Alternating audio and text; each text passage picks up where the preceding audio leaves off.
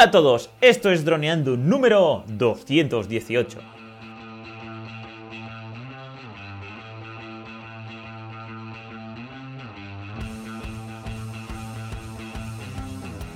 En el programa de hoy vamos a hablar sobre la checklist recomendable antes de salir a volar. Pero antes de nada, droneando.info. Cursos online para pilotos de drones. Aprende fotografía aérea, vídeo aéreo, edición y pilotaje avanzado a través de videotutoriales guiados paso a paso. Hola Calle, ¿qué tal? ¿Cómo estás? Hola amigos, hola amigas, ¿qué tal? ¿Cómo estáis? Hoy tenemos nueva experiencia. Dani nos ha planteado un nuevo reto en nuestro podcast. ¿Y qué es lo que estamos haciendo, Dani? Pues estamos grabando el podcast que va a salir el miércoles a las 6.36, lo sabéis. Ahí me levanto todas las mañanas súper pronto. Y lo estamos eh, retransmitiendo en directo en Clubhouse, que es una aplicación que hace muy poco que ha salido y está revolucionando todo el mercado del podcast, porque esto lo hemos hablado en, otros podcasts, de que hay muchísimas empresas que están invirtiendo mucho dinero en el tema del audio, porque sigue siendo un medio súper importante, no solo YouTube, no solo vídeos, ya sabéis que Google no para de invertir en, en que todo salga con vídeos, pero también el audio, el audio es muy importante estar ahí en la oreja de la gente, transmitiéndole valores e ideales. Y nada, estamos aquí probando esta nueva aplicación Clubhouse que solo funciona en, dispositivos Apple. Eso la verdad que no está muy bien. Pero bueno, en nuestro caso somos ecologistas y hacemos y utilizamos productos de Apple que, por lo que estamos hablando antes, duran muchísimo. Como decía Calle, tiene un iMac de hace 5 años y un MacBook Air de hace 7. Los iPhones que tenemos ya tienen 3, 4, 5 años comparado en otros tipos de dispositivos, suelen durar mucho menos, o esa es la experiencia que tengo yo. Así que nada, calle, vamos a ver si alguien se anima y se conecta a nuestro directo, porque pueden hablar, no sé si te lo había comentado, ah. pero pueden solicitar hablar y podemos aquí pues tener una charla muy amena con la gente que se quiera apuntar a nuestros directos, a nuestras rooms que se llaman, que son como si fuera pues habitaciones donde la gente se puede apuntar. En este caso, pues lo tenemos en Instagram, hemos creado el evento y, nada, empezamos. O sea que si la gente quiere participar hablando activamente en nuestro podcast, ahora para esta seguramente, como estarán escuchándolo el miércoles, ya no podrán, pero para el siguiente, ¿Sí? si se unen el lunes sobre las 12 de la mañana a nuestro Clubhouse, podrán salir en nuestro podcast. Así es. Ostras. Poderoso, ¿eh? Sí, sí, sí, esa es la gran virtud. Claro, obviamente que si nosotros lo, permitimos, porque ellos solicitan hablar y nosotros pues tenemos eh, como si fuera que eh, organizamos el evento, ¿no? La, la room, la habitación, entonces nosotros tenemos el poder de decir quién habla y quién no habla. Entonces, pues si alguien entra. Y lo podemos grabar para que salga en el podcast. Eso es algo que tenemos que revisar, que es lo que he estado mirando de grabarlo con mediante el Mac. Entonces, quitando los auriculares y entonces que su voz se grabe. Obviamente no se grabaría con la misma calidad que la tenemos nosotros, pero tendríamos así otra forma para grabar. Y luego hay otra aplicación que también está con este mundillo del tema del audio, porque aquí la cuestión es la tecnología del audio, pues eh, comparado con otras redes sociales, con TikTok, con Instagram y con Facebook, pues donde el audio no es el protagonista, sino es la foto, los vídeos cortos o la música, pues hay otra aplicación que se llama Stereo que sí que está muy, muy eh, definida para que en este caso hablemos tú y yo y nos envíen grabaciones de sonido. Entonces, esa sí que sería más para hacer lo que propones. En este caso es más diálogo, es más pues como la visualización de, de la situación es que el coronavirus ha hecho que la gente esté en casa con conexiones de 300 megas, pero no se puede ver. Entonces, tampoco te tienes que preparar una cámara, pues como nosotros hacemos, ¿no? Que cuando trabajamos en estudio, que tienes que tener la cámara, la luz. No, la gente prefiere ir como voy yo ahora, ¿no? Pues con el pijama puesto y, que no tener problemas. Pues no, sentirse pues de que tiene que eh, ver, eh, enseñar su cara o su físico. Entonces, pues estas aplicaciones están proliferando. Que es el gran problema con el que nos encontramos muchas veces con los creadores, que hay gente que tiene un montón de historias para contar, un montón de cosas interesantes que ofrecer, pero existe esa barrera de exponerse mm, a una cámara, que es lo más complicado que, se puede hacer a la hora, por ejemplo, de abrir un canal en YouTube, yo lo sé. Siempre recomendamos, lánzate a la piscina, muéstrate, pero sé que para muchos es complicado. Claro. Pero ya os digo yo que cuando das ese paso, cuando te muestras, cuando. Porque ante una cámara estás desnudo, no puedes esconderte de ninguna forma. O sea, si tienes una ojera se va a ver, si tienes una ceja más grande que la otra se va a ver, eso no se puede esconder. Pero bueno, si tienes inseguridades te va a ser un problema. Pero cuando decides olvidarte de todo eso que es algo que a todos nos afecta en un momento u otro, y por fin te expones, es cuando ¡puf! como que te hace un clip en, en la cabeza, al cerebro, Ya. que es algo que por lo que Dani y yo hemos pasado y estamos súper contentos de haber dado ese paso. Ujú. Porque luego ya, a partir de ahí, puedes empezar a contar lo que a ti te, es- lo que tú sientes, tus historias, lo que te pasa. Y sé que de muchos amigos que les gustaría, ven el vídeo, les gusta, pero el hecho de grabarse una cámara se bloquean. De hecho, amigos que tenemos que son súper elocuentes, que hablan un montón, les enciendes una cámara y se bloquean. Se quedan ahí como un, un conejo cuando le Claro. haces luces con el coche. Es que Pero bueno, yo os animo a que desde el paso. yo lo entiendo, porque es pues que tienen miedo, porque es eso, inseguridad, y tienen miedo de que de cagarla mientras les están grabando y cuando te graban, pues no puedes rectificar. O no puedes utilizar otras, otros mecanismos psicológicos para transmitir de que no has fallado.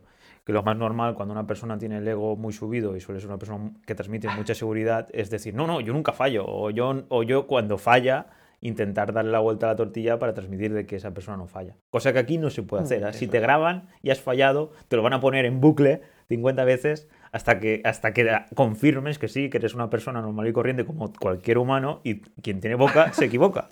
Pero claro, hay gente que tiene una marca elitista de que yo soy Claro. Dani Dura y nunca me equivoco y si me equivoco defenderé mi postura hasta la muerte. Que hay mucha gente así. Así que lo bueno de esto, de grabarse, es que, que, bueno, que eso ya da igual, que todo el mundo puede decir y cambiar de opinión. Yo ahora puedo pensar, pues que Calle es guapo y mañana pensar de que es súper feo.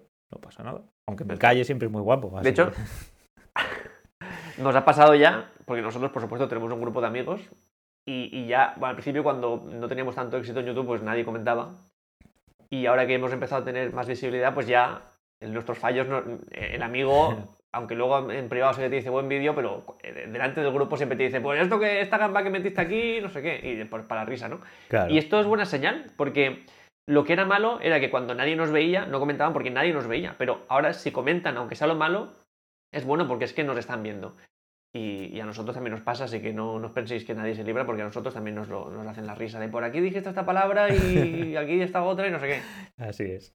Porque, por, por poneros un ejemplo, el último vídeo que hicimos con Bani Mati, la paella se llama socarrat, que es, pues es que Quique da Costa está hecho alrededor del socarrat, está en Londres haciendo una infinidad de marketing, que es, pues eso, el- el- la parte quemada de la paella, del arroz. Pues yo le dije cremaet. ¿Por qué? Pues, pues porque en ese momento pues estoy obsesionado con otra cosa que no tiene nada que ver, que son cafés que, que les pones abajo alcohol, les pones agua y lo quemas, y eso se llama cremaet. Y yo, pues, me lié.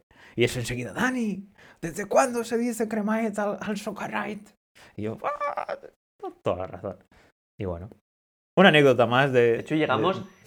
De, de Dani. Sí, sí, sí, pero lo más curioso es que lleg- llegamos a motivar que otro- otros amigos que no suelen grabarse y que tienen miedo Ah, a grabarse, se hicieron un vídeo grabándose Sí, sí, para sí, criticarnos eh, en, en tono, por supuesto, humorístico. Pero motivamos a personas que suelen tener esta barrera de no me Cierto. gusta exponerme a que se expusieran delante nuestra y fíjate, pues lo, lo conseguimos, Dani. Buen trabajo. Sí, sí, la verdad que en ese aspecto no lo había reflexionado como acabas de decirlo, pero sí, es curioso de que mismo pues este amigo nunca, no recuerdo que se haga vídeos y ahí se hizo un vídeo. No, no, no. Cierto, cierto. sí, sí, sí. Pues sí, pues vamos ya al tema de hoy eh, que he seleccionado. ¿Qué tenemos para hoy?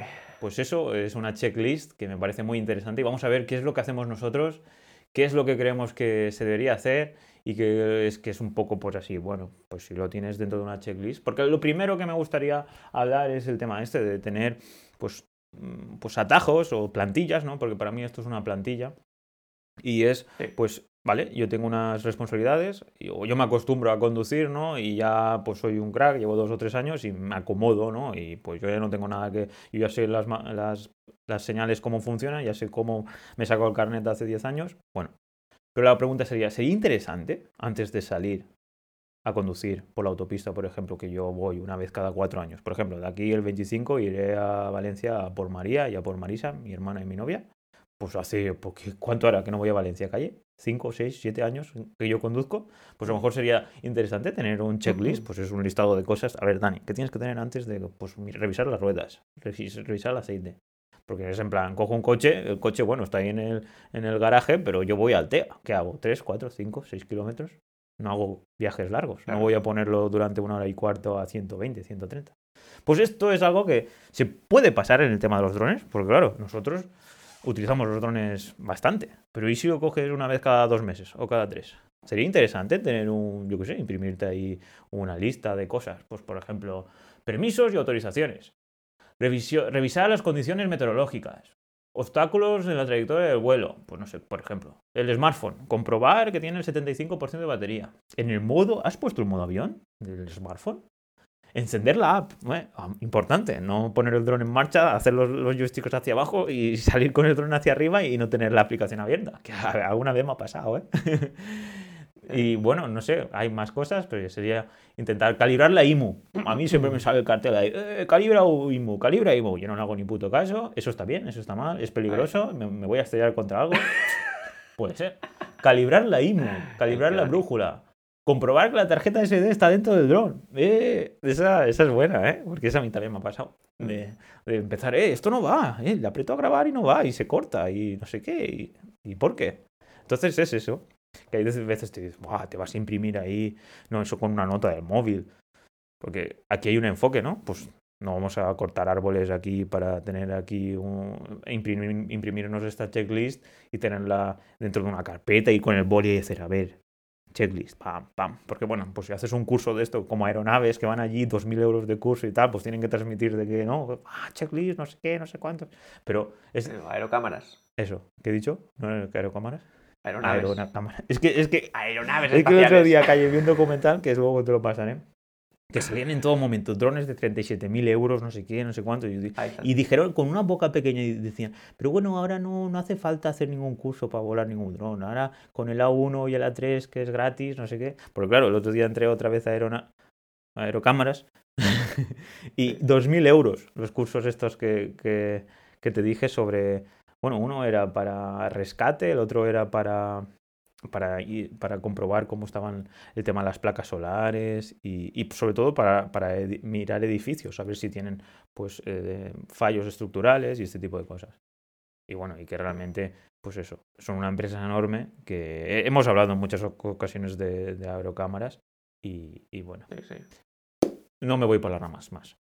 El checklist. Pues rápidamente. Sí que es importante la checklist porque la checklist, bueno, más que importante, sobre todo cuando estamos en un, mm, en un, en un aspecto más profesional, es fundamental, sobre todo cuando estamos haciendo los que ya sois profesionales o que ya os eh, certificasteis como, como, pilotos profesionales en el pasado. Ya sabéis que cuando estamos en el campo de vuelo, ya sea con ala fija como multirotor, lo primero que se hace es una checklist de prevuelo, de antes de vuelo, de durante y de post vuelo, o sea, de cuando aterrizas también. Entonces, una checklist en el mundo ideal siempre hay que utilizarla. Yo luego ya sé que muchas veces vas a volar y, yo sé que muchos pues simplemente despegan y ya está. Pero una checklist lo que hace es evitarte problemas porque todos somos humanos y al final Ahí está. siempre se te olvida algo. Aunque tú lo hayas hecho varias veces, pues que, nos, que cuánto nos ha pasado, ay, la SD, ah, pues me la he dejado en casa. o bueno, o, tipo, Dani la especialidad que hace es trae la SD pero la trae llena o traer en las cámaras, pero, ah, pero tengo, mira, las tres baterías del Mavic mm, llenas, pero el mando está sin batería. que, que, ya no volamos con el mío, con el Mavic Mini, sino volamos ya con el Mini 2, que lo tiene en calle y él ya se hace responsable. Pero, por ejemplo, hay aquí otra que, que, que es, es, muy común, pues establecer la altura máxima a 120. Pues claro, eso es algo de que, guau, pues no tienes ni idea que lo máximo son 120. Vale, lo primero, a 500 metros. Pues no, pues eso sería interesante antes de salir de casa poner en la app máximo 120 metros. Eso sería muy interesante. Claro, o, 120 metros o por ejemplo lo que vaya a hacer la operación. Si vamos a hacer una operación, en, por ejemplo en ciudad, pues ponemos ahí 20 metros. O sobre todo también el return to home. Por ejemplo, en el último vídeo, que no sé si lo habéis visto, que es, nos vamos de aventuras, Dan y yo, a un ah, poblado por Es verdad, no hemos hablado mil años. es verdad. Qué, qué cacho vídeo, pues, ¿eh? El que haya un un cambio ahí. Bueno, y los comentarios ahí, todo, ¡guau! ¡Cómo mola! Tenéis que venir. Hasta ha habido uno que nos ha dicho, que nos ha propuesto una idea de que cuando acabe todo el tema del coronavirus, que, que busquemos gente que, como si fuera Airbnb, que nos ofrezcan cobijo y comida y tal, y que nosotros hagamos el vídeo de, del, del sitio donde propone la persona. Entonces yo le dicho, pues bueno, Ostras. pues él es de Cantabria. Y dice, yo, yo os invito a mi casa, pues. yo venís allí, os doy de comer, tal, y vosotros tenéis que venir y contar una historia de estas de... Pues mira. Joder, ofrecimiento buenísimo, ¿eh? Joder, es increíble. Sería una aventura de fin de semana, a lo mejor, o algo así. Yo, yo lo engancharía también con un poco de, de a lo mejor de, de- ay, ahora no me acuerdo del concepto, pero bueno, de esto de, de hacer kick- Kickstarter, de ¿cómo se llama? Sí. Ya no me sale la palabra. Empezar un de micromecenazgo. Ahí, ¿no? micromecenazgo. Si queréis que vayamos ahí, un euro, pa, pa, tal. Si llegamos a mil euros, vamos. Porque claro, nosotros gastarnos ahí a lo mejor un fin de semana, mil euros entre los dos, para entre mo- movernos, comer y, y todo eso, pues sería pastita. Entonces, Hombre, lo que sí que podemos hacer es vincularlo con un curso. Si Ah. podemos hacer- gra- grabar un curso, por ejemplo, si es en Cantabria, no sé, pues una temática que nos digan, pues mira, justo aquí puedes grabar un vídeo de cómo grabar vacas, no sé, por decir algo así exagerado. Pero un curso que fuera atractivo para nuestros suscriptores sí, sí.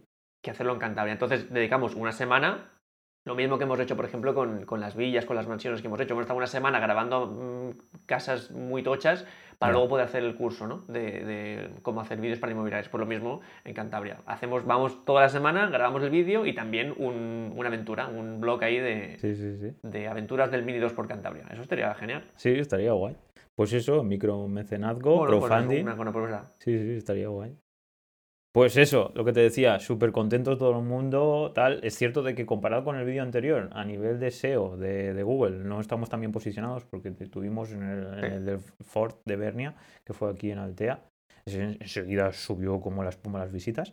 Pero vamos, eh, estamos súper contentos. La media del vídeo es siete y pico, ocho. No sé si lo has visto, que es una Sí, sí, sí, barbaridad. Sí, sí, sí. sí. Y bueno, creo que el señor Google ya, el señor Fe- eh, YouTube nos está cogiendo manía porque ya no nos muestra tanto el vídeo. Pero bueno, tendremos que ver, Pero bueno, estos son rachas. claro. Tenemos que estudiar Y más. seguro que YouTube nos, nos sigue dando alegrías. Bueno, igualmente seguimos creciendo a más de 1.400 suscriptores por mes, o sea, es una barbaridad. Sí. Y lo que quería decir es que en este vídeo, por ejemplo, vamos, hay un tramo en el que volamos con muchísimo viento, sobre todo para el Mini 2, Ujú. y em, una de las cosas que hice, que siempre es como, claro, ya cuando llevas muchos años, es como que te salta la alarma, pero esto, tenerlo en una checklist está genial, que es, vale, pues vamos a volar con mucho viento en el mar, pues no hace falta que el return to home esté a 50 metros, que por ejemplo estaba a 50 metros, porque en caso de perder, bate- de perder señal o que tenga poca batería, entonces tendrá que subir hasta 50 metros, volver al punto de origen y bajar Ujú. 50 metros, lo que es muchísima batería, sobre todo en temas de viento, y por ejemplo, en ese caso, vale, hace mucho viento, asumimos el riesgo, vamos directamente a por la foto y volvemos, pero no hace falta que tengamos el to Home tan alto, lo pusimos a 10 metros y con eso ya estamos ahorrando muchísima batería, porque si pierde señal o cualquier cosa, solo sube 10 metros, como no hay obstáculos, no pasa nada, vuelve al punto de origen y baja 10 metros. Así que, por ejemplo, por esto, en una checklist, esto no lo puede dar o la experiencia, pero por ejemplo, a mí también se me puede olvidar. Por mucha experiencia, pues estoy pensando en otra cosa, se me olvida y, y el dron tiene que hacer un montón de trabajo para volver a casa, ¿no? Así que, por ejemplo, esto tener en una checklist es muy atractivo. Cosas como eh, lo de la SD es, vamos, no conozco a nadie que no le haya pasado el hecho de ir a un sitio que te cuesta un montón llegar, porque es una ruta, senda, no sé qué, y cuando llegas no hay SD. Ujú. Y entonces, pues, no puedes grabar. Un montón de veces nos pasa. Yo, de hecho, antes de utilizar las checklists, hubo una época, un tiempo en, en mi época de trabajando con dron, que yo la noche de antes a un trabajo me costaba mucho dormir, porque estaba eh, cargando baterías, cargando baterías de mando, eh, puliendo, pues todo, la- por ejemplo, las hélices. Yo muchas veces Ahí están las hélices, hay que eh, la hélice a lo mejor me he dejado una hélice o me he dejado las cuatro hélices y tengo todo lo demás, pero sin hélices, o sea, es una locura, ¿no? Entonces me costaba un montón dormir, venga, que esté el app bien, que esté el eh, todo con batería, smartphone con batería, tenerlo todo en regla. Y, y al final me he dado cuenta de que, ostras, es que son las 3, estoy aquí dando vueltas a la cama porque estoy intranquilo. Luego acabas el trabajo, todo sale bien y ya descansas un montón, pero la noche de antes pues no, no se la deseas a nadie. Y esto con una checklist, pues no, no te- tú no te preocupas ahora haciendo tu checklist. Em, tengo, eh, por ejemplo, tengo aquí la SD, pues ya la tengo vaciada, y tengo tres SDs, pues checklist. Eh, tengo mm, el Return to Home calibrado, checklist. Tengo la, la app actualizada, checklist. Y así pues vas eh, mucho, mucho más tranquilo. Y por ejemplo, antes de, de, por ejemplo, de elegir el trabajo o la zona, por ejemplo, lo primero el CTR, ¿no? Entorno y zona de vuelo. Eso sería lo primero, entrar en droneando.info barra mapa, comprobar que el sitio donde voy a volar pues no está en rojo. Luego, si hay colores diferentes, pues como el color de la cepa, pues eh, ya sabéis que entonces nos hará falta entre una semana o dos, dependiendo del- de la, la institución pública que, que, que controle esa zona, pues necesitaremos más tiempo para, para organizar todo el vuelo. Así que luego, una vez estamos ya allí, o unos días antes, tengo el tema de la revisión de las condiciones meteorológicas. ¿no? Pues tener una, una app para que nos diga si va a llover, si va a hacer mucho viento, si no sé, si hay niebla. Y una vez estamos allí. Para nosotros eso es lo más importante. Y una vez estamos allí. De hecho, nos condiciona. Perdón. Que, por ejemplo, el hecho de que no haya, por ejemplo, cables o que no haya. Si vamos a hacer una órbita, ¿no? Pues que saber si no vamos a, Y queremos, por ejemplo, cuando estuvimos allí en, en, en Campello, grabando los baños de la reina, pues hubo un momento que nos metíamos encima ya de la playa. Pues si podemos evitar estar encima de, edificios o tal, pues mucho mejor. Que, entonces, pues ese tipo de cosas, cables, edificios grandes o, obstáculos al final, eso es una vez estás allí. O con, bueno, con Google Earth también lo puedes mirar, eso es cierto. Bueno, los cables no.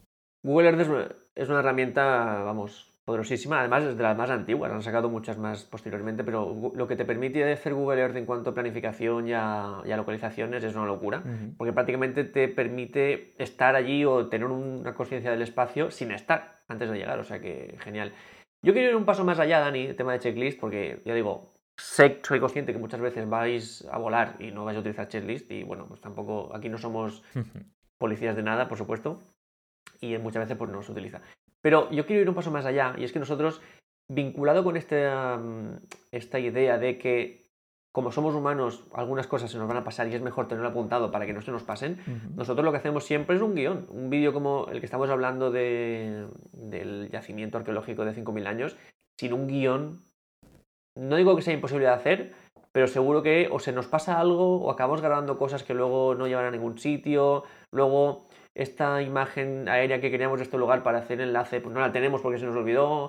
Eh, el audio de este momento, pues lo tenemos mal porque no, no, encendimos el micrófono.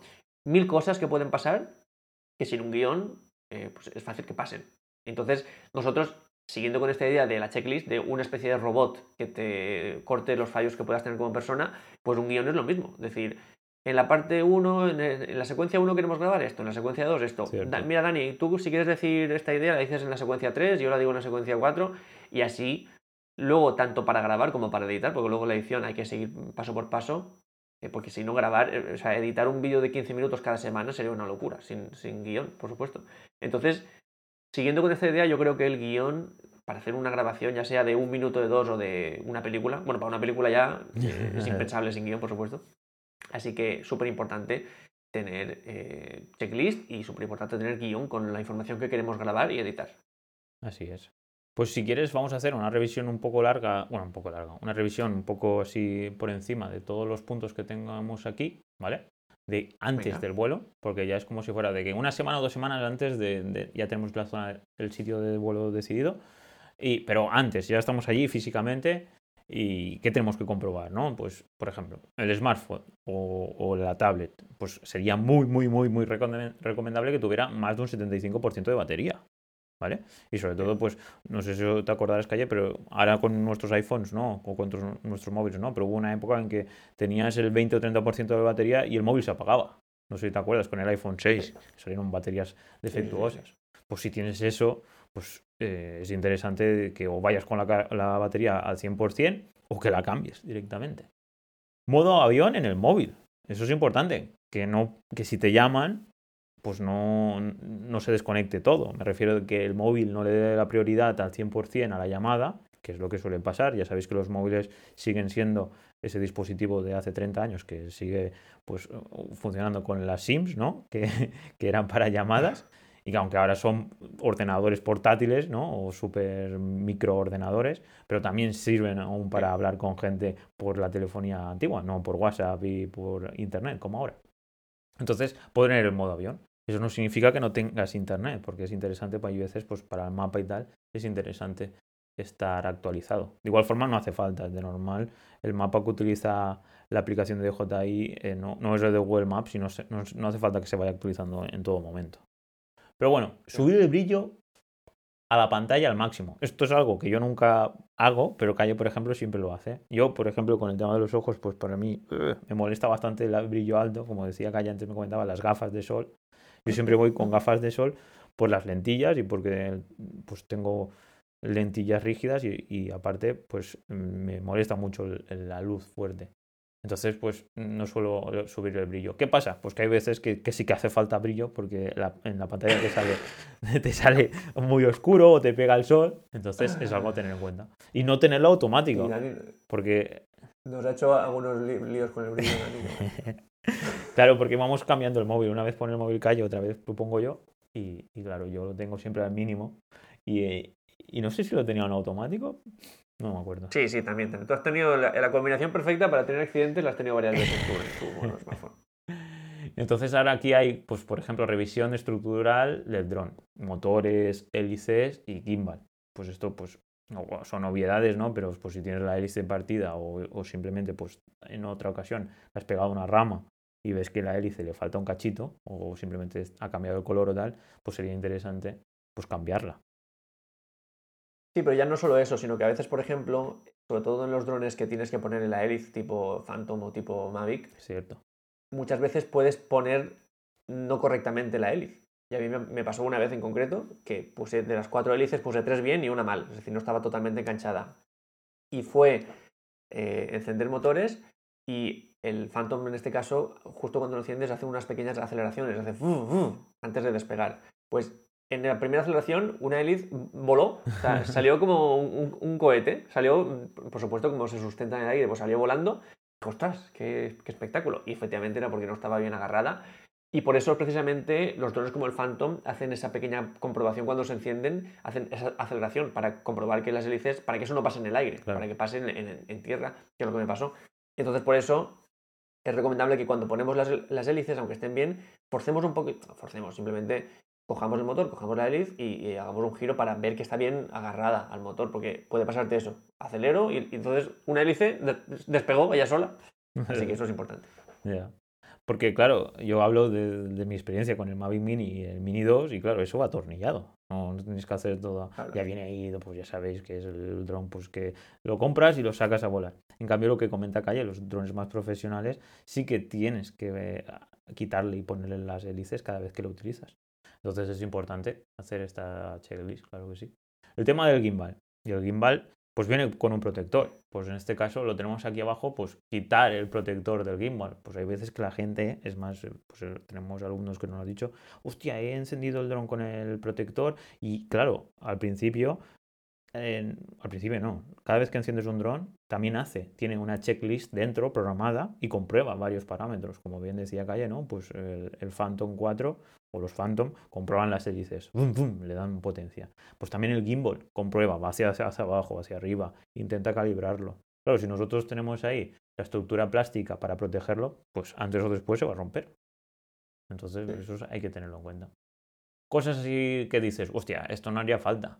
Encender el control remoto. Pues claro, si no enciendes el control remoto, el dron no se va a encender. Entonces esto es un poco, pero bueno, lo podemos poner.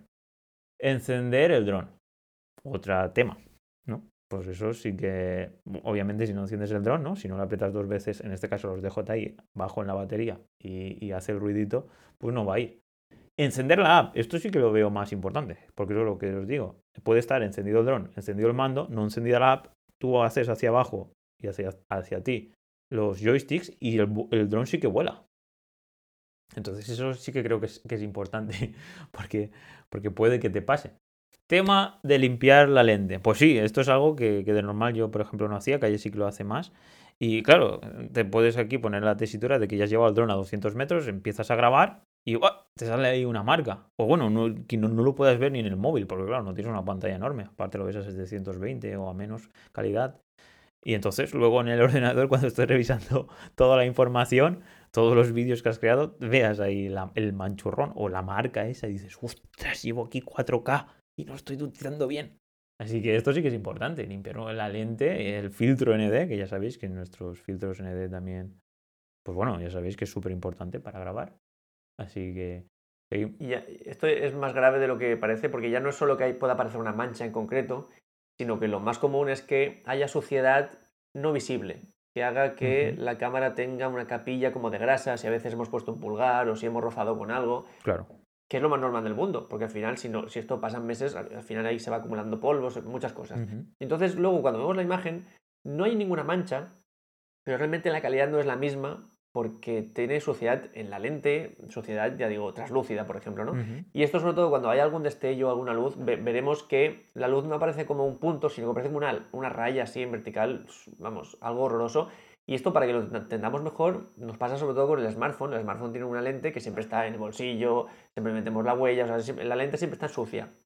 Y lo más normal en el 90 y muchísimos por ciento de los casos de los smartphones que tiene la gente es que lo, lo lleven sucio, vamos, pero 100%. ¿Y qué pasa? Que las fotos que hacemos en el smartphone suelen ser malas porque la cámara está limitada, pero también porque está sucia, que es el, el gran problema que tenemos yo. El truco número uno que digo siempre cuando queremos hacer una foto con un móvil es limpia la lente. Claro. Coge un trozo de ropa con, con tela buena y limpias la lente y la calidad te aumenta un montón. De hecho, yo un compromiso que tengo que me meten mucho mis amigos a veces es cuando alguien dice, venga, pues, ¿quién nos hace una foto? O simplemente un desconocido, cuando se podía contactar con desconocidos, que te llam- contactaban con todo el grupo, decían, oye, alguien nos hace una foto, y todos me miraban a mí como diciendo, el fotógrafo, el profesional, aquí tenéis al mejor fotógrafo. Y yo pensando, es un móvil, no voy a poder hacer ninguna, ninguna locura. O sea, es un compromiso me diciendo, este va a hacer el, el fotonio, pero pensando, pero es que es un móvil que tampoco podemos hacer mucho. Y lo primero que hago es limpio la lente, o sea, es- vamos, pues tal cual. Y luego simplemente busco una composición que sea así bastante atractiva y que, se, que esté todo rectilíneo. Y claro, cuando esa persona que es desconocida coge su móvil, compara las fotos que ha ido haciendo y compara la que he hecho yo simplemente por limpiar la lente, flipa y dice, ostras, sí que es verdad que eres un gran profesional, ¿qué fotos nos has hecho? Y yo, sí, sí, bueno, años de experiencia. Pero calle, no te Y- y quites, muchas veces no es te porque- quites mérito, hombre. Eso es saber venderse. No, pero es que- Digo, que esto vale 500 euros. Es un po- Simplemente es por limpiar la lente, así que yo, esto para que lo veáis más fácil, hacedlo con el móvil. Coged vuestro smartphone ahora mismo, haced una foto sin limpiarla y luego otra limpiando. Y veréis que mm, mejora un montón. Pues con el dron lo mismo. Claro. Siempre un pañito, limpiamos la cámara y mucha más calidad. Ya. Esto es- es- pues se puede comprobar muy fácil también en las gafas. Si, si eres miope o llevas gafas, te darás cuenta que cuando las llevas todas llenas de mierda, pues no ves nada. Y cuando ¡guau! Alguien te limpia las gafas, tu novia, tu madre o alguien, porque en mi caso pues yo soy un desastre y no las suelo limpiar mucho. Y, y ¡guala! ¿Cómo se ve tan bien? Oh, parecía que antes veía peor. Y bueno, es lo mismo. Al final sí, es, es, es interesante tener ese tipo de curiosidad y sobre todo pues checklist para recordártelo si no tienes la costumbre. Porque en este caso, pues yo tengo a Calle, que Calle sí que tiene la costumbre y tiene esos, pues esa forma de ser y sí que lo hace. Pero vamos, hay gente que no, como yo. Así que pasamos al siguiente, que ya hemos hablado sobre el tema, que es comprobar que la tarjeta SD está en el dron. Y aquí pues es pues, que esté formateada, que, que no esté defectuosa y que obviamente esté dentro del dron, porque es eso, nos puede pasar de que la dejemos dentro de calle, por ejemplo, lleva una maletita así, protectora, y es antibombas, ¿no? y, y entonces, pues, hay veces que, que es- pues en mi caso yo siempre llevo la tarjeta dentro del dron. Es como si fuera que esa es mi, mi, tarjetera o donde guardo la tarjeta. Pero, pues si tienes varias, lo normal es que, pues, que la tengas en otro, en otro eh, dispositivo, ¿no? En, en, pues una cartera o, en un protector. Entonces sí que es, es posible de que eh, alces el dron ya volando y que te des cuenta cuando intentes grabar de que no tienes la SD metida dentro del dron. Así que muy buena checklist o tarea de checklist.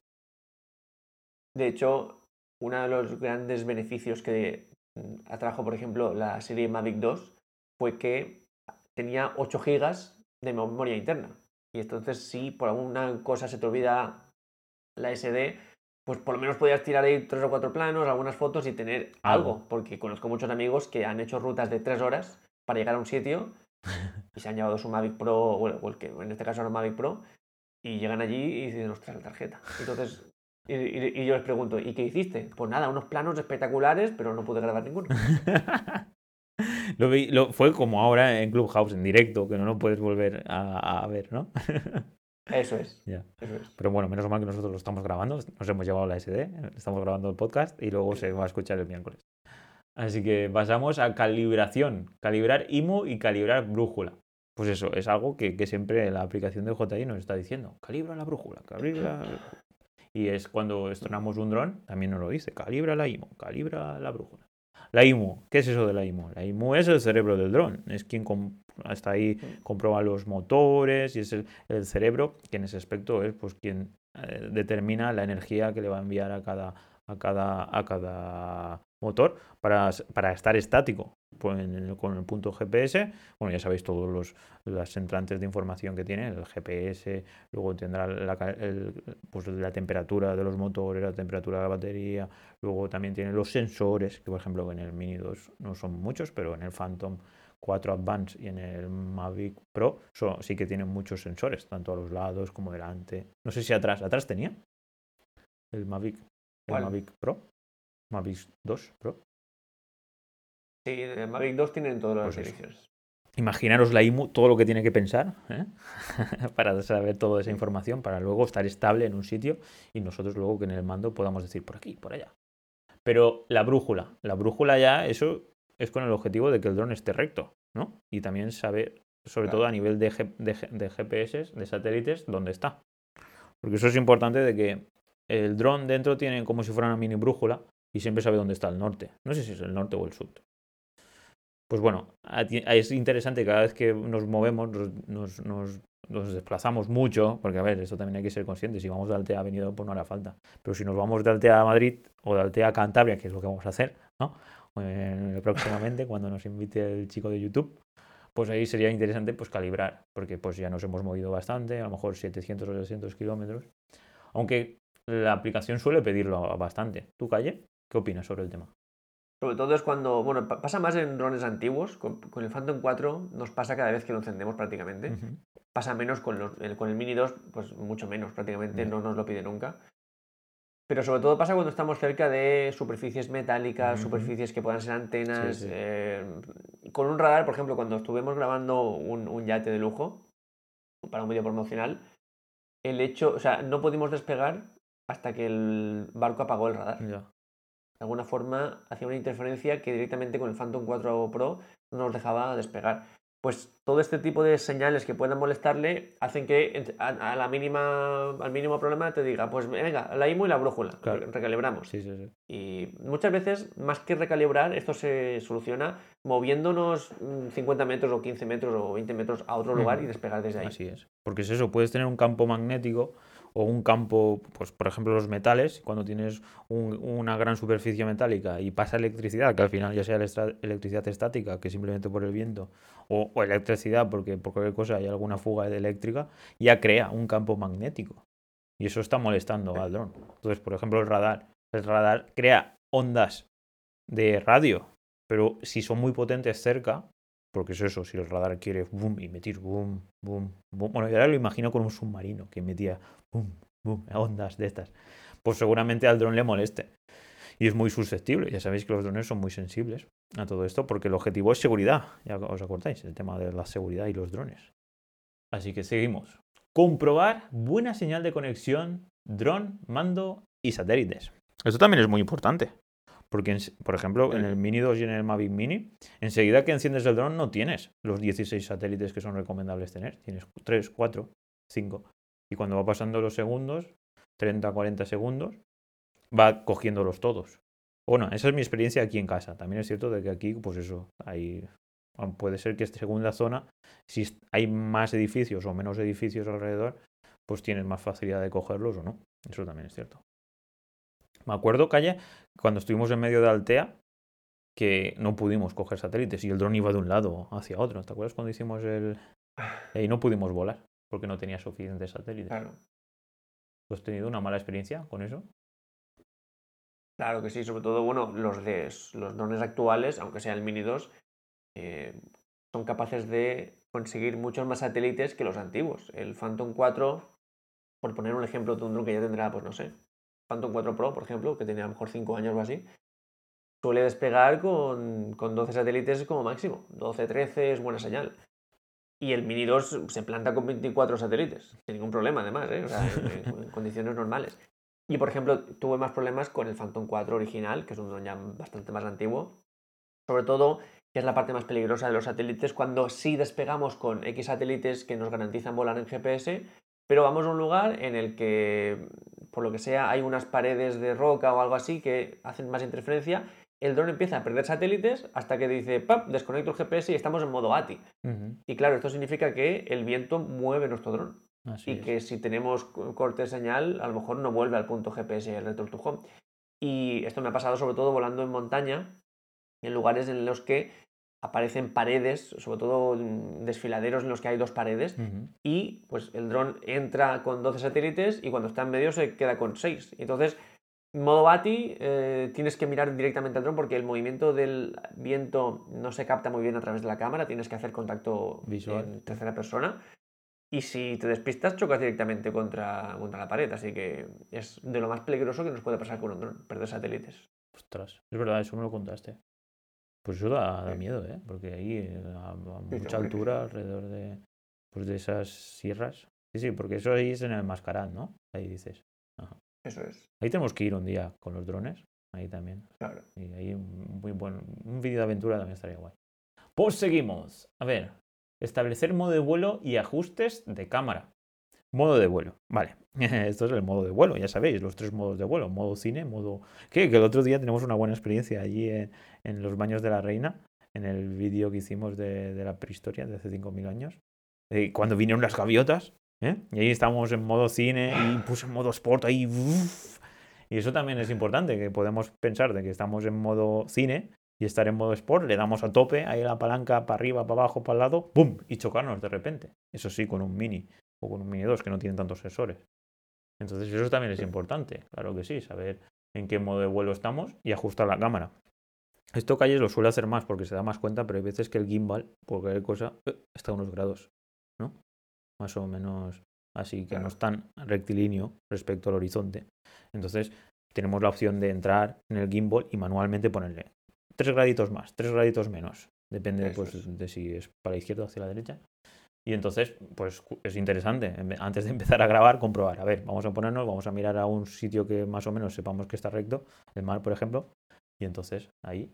Porque tú, ¿en qué te sueles guiar para, para establecer el gimbal, que esté horizontal? Siempre el horizonte del mar. Sí. Es eh, ya no solo para eh, calibrar el gimbal, sino para editar. Cuando estoy ed- editando, la mejor forma de saber si la imagen está bien calibrada es bajar una guía, que se puede hacer, se hacía antes en Photoshop y ahora se puede hacer en, en Premiere. Y entonces bajas, digamos, una línea virtual y la pones en el mar y ves si coincide la línea virtual con la del mar. Y si no es así, pues haces un poquito de rotación en la imagen, un poquito de escala y ya se queda perfecta. Entonces yo siempre intento despegar desde una superficie plana, a veces no puede ser, a veces tenemos ese problema. Y entonces cuando subo, em- enfoco al mar o a un horizonte muy lejano, porque si hay montañas nos puede marear, pero si es un, un horizonte muy lejano también puede hacerse como el mar, aunque como el mar no hay nada, y ahí entonces hago una calibración manual hasta que, sobre todo con las líneas de los dos tercios que nosotros siempre tenemos eh, en marcha, hacemos ahí que la línea coincida con el horizonte del mar. Y ahí pues se queda genial. Genial. Pues ahora pasaríamos ya al tema de establecer altura máxima. Que esto, como lo hemos hablado antes así rápidamente, ¿no? Pues que la- en toda la Unión Europea lo máximo son 120 metros. Y luego está el tema de, de la misión que tengamos. Que si no nos hace falta subir a 120 metros y con 30 metros es suficiente, pues sería antes de, de salir a volar, sería interesante setear esa configuración. Entonces es algo que nosotros solemos hacer, que, que, vamos, que os recomendamos a todos, setear la altura máxima. Por ejemplo, como decía Calle, cuando estamos en ciudad con el mini, pues no podemos estar a más de 20 metros. Así que bueno, poner ahí 20 metros. Y si es eso, si en nuestro plan de vuelo no, no hemos puesto que vamos a 120, hemos puesto que vamos a subir a 60, pues ¿para qué vamos a subir a 120? Si ya sabemos que vamos a gastar más energía, hace más viento, eso depende, hace menos viento depende. Pero que al final, el, si, si, si cayera el dron, el impacto contra el suelo sería mucho más fuerte. Eso seguro, porque ya sabéis, la aceleración de la gravedad, 9,8 por metro, por metro por segundo. Así que lo más interesante es no subir mucho. Bueno, tenemos hasta 120, así que no pasa res. Pasaríamos a establecer altura de return to home, que esto es lo que has comentado antes tú, Calla. Que esto es muy interesante, ¿no? ¿Lo quieres comentar? Por ejemplo, cuando estábamos en, el, en la playa, en el mar, no tenemos ningún obstáculo, entonces realmente no hace falta que el dron sube a 50 metros, porque aquí es algo a tener en cuenta, la energía. Eh, vale, el dron a los, cuando está a 20% de batería ya vienen para casa, viene hacia el mando, viene haciendo donde estemos nosotros o, o se queda estático.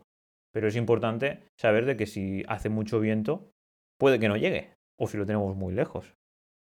por ejemplo, es la experiencia que tuvimos el otro día. El, hacía mucho viento allí en la península de Campello y, entonces, pues, eh, estábamos pensando todo, en aparte de, la que la batería tenía que estar al 100% y venir con un 50% de batería, también era importante enviarlo en contra del viento. Y aparte, pues poner un return to home bajo. Bueno, estaban las gaviotas, que claro, ahí entraban las gaviotas y entraron varios factores, la verdad. Porque luego está también otros factores como las gaviotas, que si estás muy bajo el dron, te lo van a comer. Casi, que casi no lo comen. y bueno, y pasa. Sí, lo más.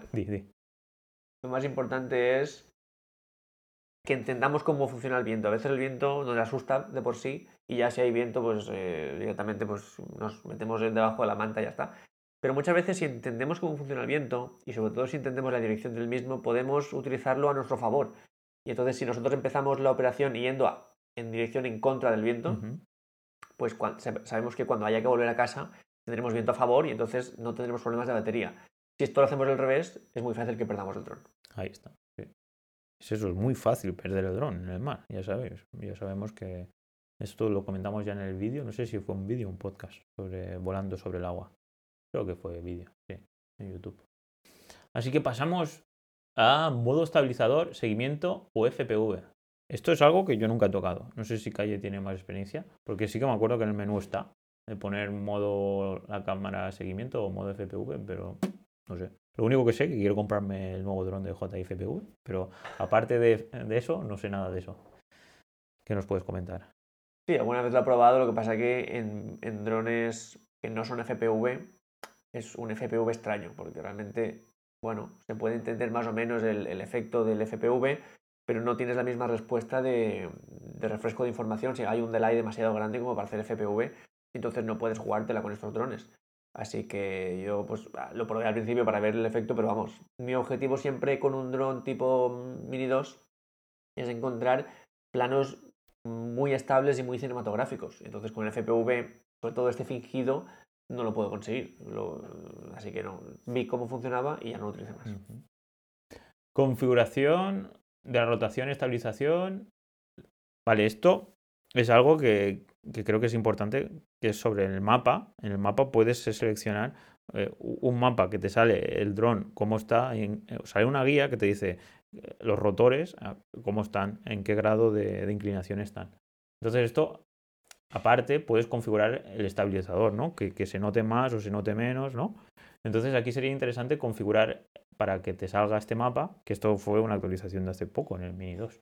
Entiendo yo que en el Mavic, en el Mavic Pro sí que, sí que, se, sí que te enseñaba, ¿no? Había una forma donde si, el, si hacía mucho viento y el dron estaba muy, muy inclinado, eras consciente de eso. Porque hay veces que, claro, como el estabilizador del, del gimbal eh, rectifica, ¿no? El gimbal rectifica la inclinación del dron, pues no sabes muy bien si hace mucho viento o no. Entonces, en ese aspecto... ¿Pero te refieres a la configuración avanzada del estabilizador? Sí, pero aquí se refiere más a la suavidad que tiene el gimbal, el movimiento del gimbal. ¿Y no es cuando hace mucho viento? No, se refiere más a cuando tú quieres hacer un plano, por ejemplo, una subida de gimbal o bajada, ah. que el movimiento sea mucho más fluido, que sea mucho más suave, que aunque tú sueltes de golpe, el gimbal se acomode suavemente para que no termine ningún plano. Y esto si no lo seteas, el, movimiento es muy robótico, muy eh, eléctrico y entonces es muy complicado hacer un plano suave, porque es el gran fallo que tiene la mayoría de pilotos al principio. De hecho, es el punto fundamental clave de nuestro curso de, para DJI, en el que aprendemos sobre todo a cómo configurar un gimbal en modo profesional para conseguir mucho más fácilmente los planos más estabilizados y más cinematográficos. Entiendo. Yo creía que esto era la siguiente, configuración avanzada de estabilizador, inclinación, fluidez y giro. Cuando rotación... ¿Esto es lo que te he preguntado? Ah, yo me refería a las rotaciones del estabilizador pero no sé. Vale, rotación estabilizador es que tú puedas eh, elegir hasta dónde gira en, modo rotación, en el eje vertical, ah. hasta dónde gira nuestro, nuestra cámara, porque en muchos drones la cámara es capaz de rotar un poquito, además del dron, acompaña con rotación de, la cámara, sobre todo en el Phantom 4, y esto hace que, haya un poquito más de suavidad en algunos casos, entonces tú puedes eh, elegir hasta dónde quieres que rote.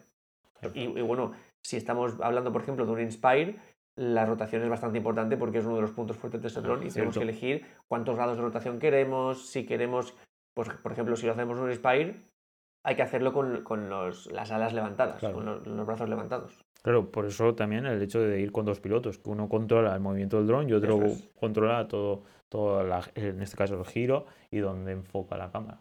Cierto, cierto. Perfecto. Pues pasaríamos ya a la transmisión, que sea en HD y fluida. Pues esto, desde el Mavic Mini al Mini 2 sí que se nota muchísimo, gracias a la tecnología OcuSync. Y bueno, pues Sí. si tenemos eh, la oportunidad de poner una calidad más alta, porque ahora no recuerdo, ¿tú, eh, ¿se puede seleccionar la calidad de transmisión? En- Mm, Puedes elegir los canales de transmisión. Ujú. Pero es- Que es, por ejemplo, el problema que teníamos con el Mavic sí, Mini. sí, sí. ¿Te acuerdas? Así es, sí, aún lo sigo teniendo cuando lo vuelo. Enseguida, ¿qué es eso? Que es modo canal automático. que Eso es ponerlo. Porque si lo ponías en manual, funcionaba raro. Sí. Pues ahí están toda la checklist. ¿Echas en falta algún, algo más? O. Yo, sobre todo, más que echar en falta, es lo que digo. Esto es importante que luego cada uno adapte a su modo de volar y súper importante que a esto le añadamos un guion de grabación. Claro. Porque esto lo podemos hacer perfecto y luego vamos a grabar y hacemos un churro. Porque no tenemos planificación, porque esto se va a, a- Despego y le doy al botón de grabar y tengo un clip de 20 minutos que luego para editar una pesadilla. Entonces, esto, junto con un guion, es la fórmula ganadora. Genial. Y bueno, y para terminar quería comentarte un tweet que sacaron desde AESA Spine Drones, que es la cuenta de Twitter de AESA. Y nada, que ha creado mucho revuelo. Y, te comento porque comentan respecto a la gran duda de si hace falta seguro eh, con todos los drones o que en qué, momento hace falta seguro o en qué, con qué drones. Y bueno, comentan que en esta fase de transición, que es la que prevalece, la que está ahora mismo, eh, está en, la que prevalece, la ley, es la ley de navegación de AESA. Y esto lo que considera que todos los drones son aeronaves.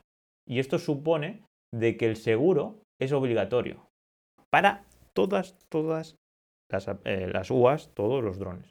Cosa que, pues que cuando em- ya esté el, Real Decreto en marcha, ya cuando esté aceptado po- por, las instituciones, pues esto ya cambiará. Entonces eh, no será obligatorio que el Mini 2 o el Mavic Mini tengan seguro. Pero Claro. tenerlo todos en cuenta desde que el 31 de diciembre hasta que salga el Real Decreto, según a esa, que es de quien nos debemos fiar, que nos pondremos el, el- el enlace de, de- en este caso, de- de- en este caso del, del tweet en la descripción de- del, del podcast para que lo veáis. Recomiendan, bueno, no, no recomiendan, es obligatorio sí o sí tener seguro. Así que es. Era simplemente comentarlo para que porque hay mucha gente que se ¡ah, qué locura! Me, me han roto el hobby, ya lo podré ir con la con, con el dron por ahí. Hay comentarios de todo tipo. Hay gente enfadada por esto, porque se obliga a todos los drones. Tampoco tenemos garantías de que en un futuro drones como el Mini 2, por ejemplo, eh, no estén obligados a tener eh, seguro. Hablamos de lo que está obligado ahora mismo y en un futuro pues ya veremos cuando salga el nuevo Real Decreto. Y también hay gente enfadada porque eh, pues hacen símiles en plan, pues con una bicicleta no me hace falta seguro y con un dron sí. Con un Sima de, de ciento y pico gramos me hace falta seguro, que cuesta más que mi seguro del coche. Pues cosas así. Yo entiendo que esto ahora mismo está mal hecho, porque ahora mismo ni siquiera tenemos un soporte realmente normativo, una normativa que es- todo esto lo, lo aúne. Por eso estamos tirando de normativa antigua, que es lo que hace aquí AESA. Que por supuesto AESA, pues eh, aunque seguramente sea la responsable de que esto no se haya hecho correctamente, también es víctima porque en este caso eh, las instituciones públicas han dejado a esa un poco eh, pues con, con los paños al aire, porque no tiene una normativa a la que agarrarse, pero a la vez tiene que aplicar una normativa nueva europea. Entonces está como tirando de un lado y de otro sin tener realmente un- un- una, base sólida. Entonces, claro, esa, en cierto modo, y esto me lo diréis es decir, pocas veces, es víctima en este caso, ¿no? Esa. Y claro, pues tiene que decir, ponga pues la normativa antigua. ¿Cómo decir la normativa antigua? Todos los drones con seguro. Pues aquí es lo que hay que hacer. Y claro, pues la gente enfadándose que esto no puede... eh, uno de los comentarios que más he utilizado es, vale, para profesionales es normal, pero para recreativo, yo, sinceramente, ¿por qué un profesional tiene que perjudicarse en este sentido, tener que pagar y un recreativo no? ¿cómo podemos darle una ventaja a un recreativo que por cierto es, algo que ya no existe, diferencias entre recreativo y profesional.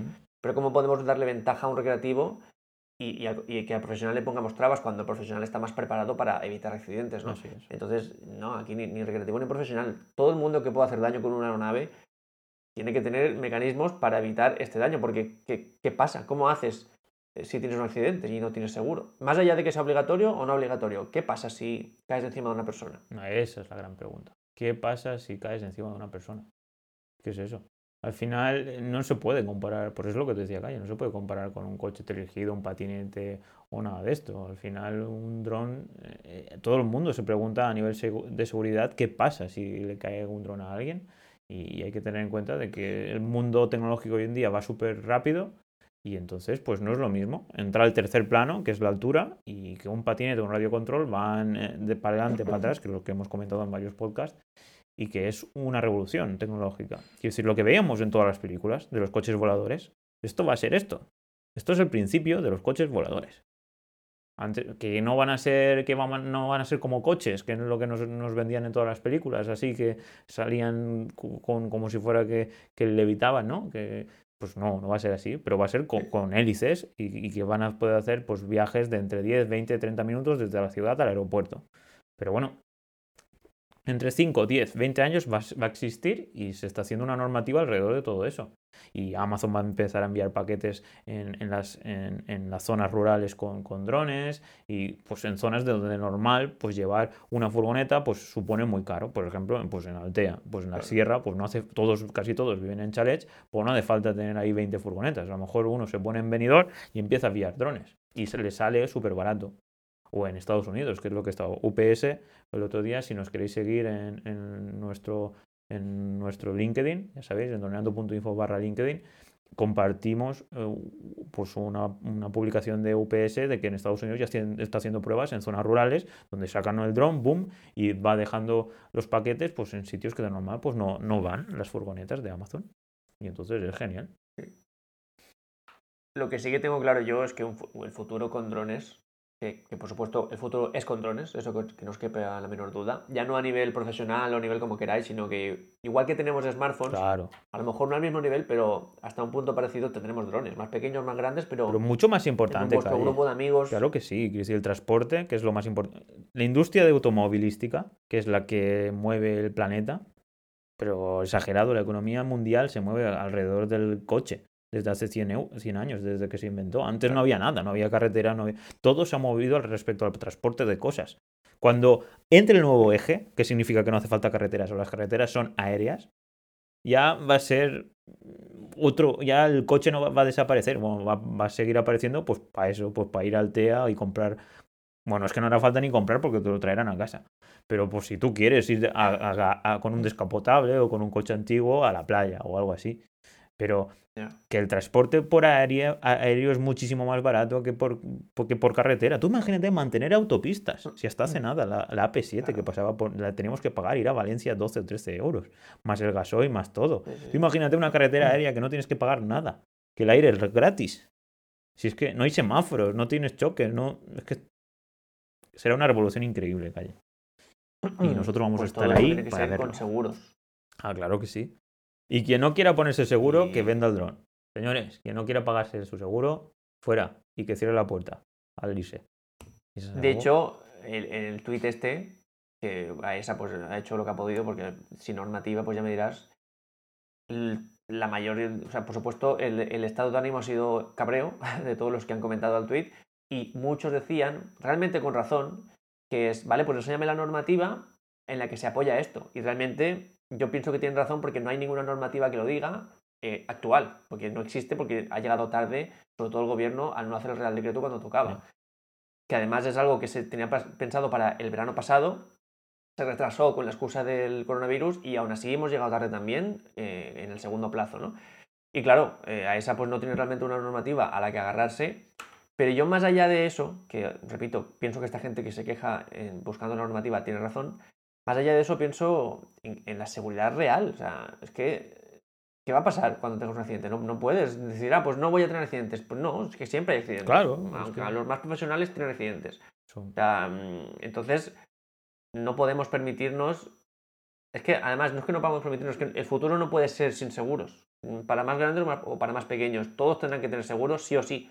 Porque además es que es algo que nos beneficiará a todo el sector, porque cuando empiezan a haber accidentes sin seguro, eh, pues la, normativa va a ser más restrictiva. En lugar de abrirnos puertas, se nos van a cerrar. Es que es eso.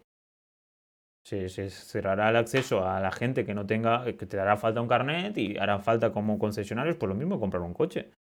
Es es eso. Eh, o, la moto de 49. Antes hacía falta un examen que ibas tres días y ahora pues tiene que ser, pues cuando ves que hay niños de 14 años que llevan la moto trucada y que van a 130, pues dices, pues hasta aquí, señores. Como una moto de 49 puede correr tanto, pues ahora te va a hacer falta el A2 o el A1 de moto, el A entero. Y con los 16, si quieres llevar 125, pues lo llevas. Y eso es así. Quiere decir, cuando la gente se va pasando de lista, que hay, muchísimos, en plan, no, no, yo la ley, ¿dónde está la ley? Yo ahí, por encima. No puedes ir por encima un poquito más holgado. No, no, no, no, yo, donde esté la ley.